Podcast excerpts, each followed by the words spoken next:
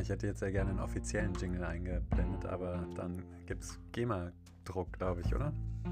Da gehen wir mal nicht drauf ein.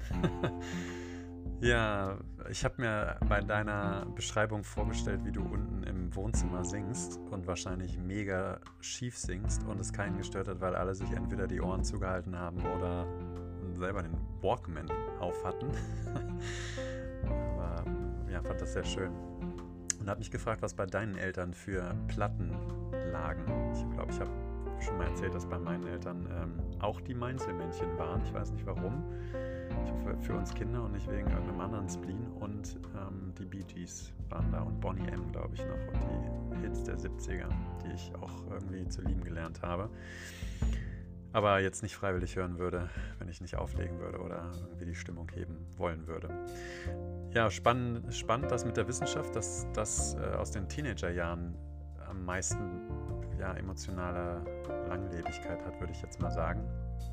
Macht aber irgendwie auch Sinn, weil das ja eine sehr emotionale Zeit einfach auch ist, bei der wahnsinnig viel passiert, bei der viele, ich würde sagen, Events sind, die das erste Mal stattfinden, die auch mit Liebe, Sexualität und so weiter zu tun haben. Und ja, da ist es wahrscheinlich leicht, bestimmte Lieder oder Bands auch häufiger mit diesen Dingen zu verknüpfen und dann ja, sich später auch daran zu erinnern. Es ist ja wahrscheinlich eher so, dass in der jüngeren Zeit, na, ich weiß jetzt wissenschaftlich nicht, nicht genug drüber, aber in der Teenagerzeit ist man ja sehr, sehr bewusst schon sich seiner selbst und auch dem, was da um, um einen passiert.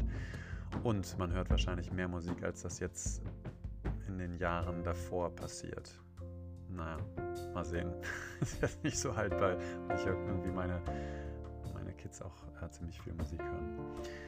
Ähm, ja, das mit den Boybands, als du das beschrieben hast, nein, ich war noch nie auf einem Boyband-Konzert und äh, kreischende Mädels und Kapuzenpulli und schweißnass, äh, das hört sich irgendwie nicht so cool an.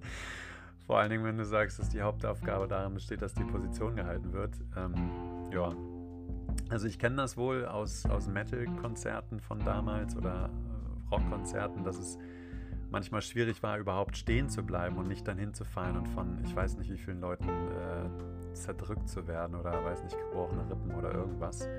Da war ich immer ziemlich zimperlich und ängstlich, obwohl die Masse äh, ja fast nie komplett hingefallen ist, sondern sich irgendwie auch immer wieder sehr schnell aufgeholfen hat.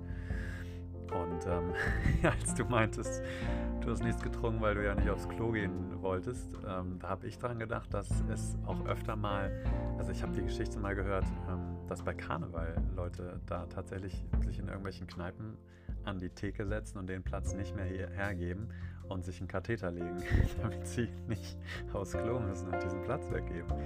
Ich weiß immer noch nicht, ob das eine Mehr ist oder ob das wahr ist. Ich traue es aber den Hardcore-Karnevalisten voll zu.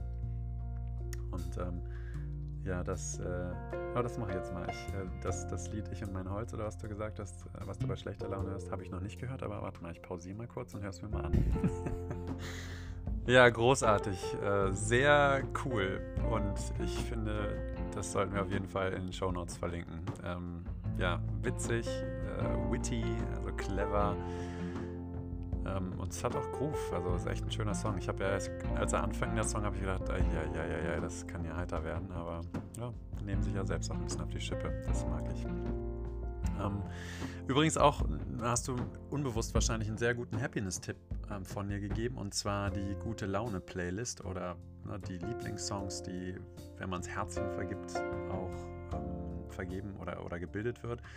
Und ich glaube, das ist eins der, einer der besten und wirkungsvollsten Happiness-Tipps, die ich geben kann, die so auf sehr schnell funktionieren, wissenschaftlich wahrscheinlich noch nicht überprüft sind, das weiß ich nicht, aber extrem effektiv sind. Also die Lieder zu hören, die dich eben auch verbinden mit diesen tollen Momenten, mit tollen Menschen, mit schönen Erinnerungen. Das ist eine wahnsinnig, das ist ein bisschen wie die Abkürzung zum Herzen, würde ich sagen. Und die Playlist der letzten Jahre, äh, so oder der Jahre an sich, tatsächlich mache ich das mit einer meiner Lieben seit letztem Jahr. Ähm, also kannst du dir das vorstellen wie so ein Mixtape, wo wir auch reinschreiben, welche Songs uns an welche Dinge erinnern und ja, einen großen Impact hatten. Also wir haben da irgendwie dann Google Docs ähm, Dokumente angelegt und dazu auch dann geschrieben, warum dieser Song und was der dann bewirkt. Und das ist natürlich ein Mittel, wie du dich gegenseitig sehr, sehr gut kennenlernen kannst. Und ich kann dir die sehr gerne zuschicken. Von, ich glaube, letztem, letztem Jahr, 2020 genau. Und äh, kann die dann natürlich auch veröffentlichen. Können wir ja auch linken.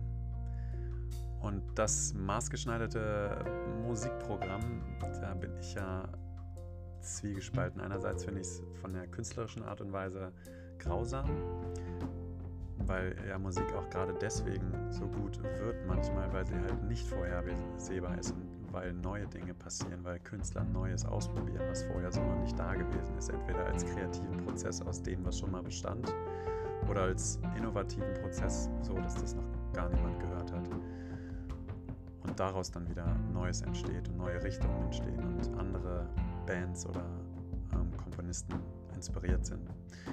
Und auf der anderen Seite finde ich es mega clever, sowas zu machen, weil es ja total einfach ist, durch die ganzen Online-Streaming-Dienste zu schauen, welche Songs wurden wie oft gehört, wann gehört, wann abgebrochen, in welchen Kombinationen äh, gespielt und so weiter und so fort. Das ist ja wie bei Netflix ähm, zu schauen, wann hat denn jemand was abgebrochen und weitergeguckt oder hat er es überhaupt weitergeguckt und also mega clever. Und ich glaube, da, auf deine letzte Frage zu einzugehen, ob die Musik von heute dann genauso triggernd dann auch bestehen bleibt.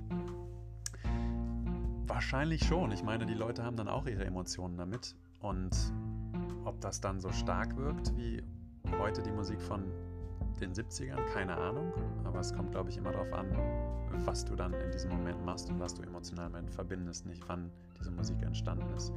Aber da wird jeder seine eigenen Erfahrungen machen.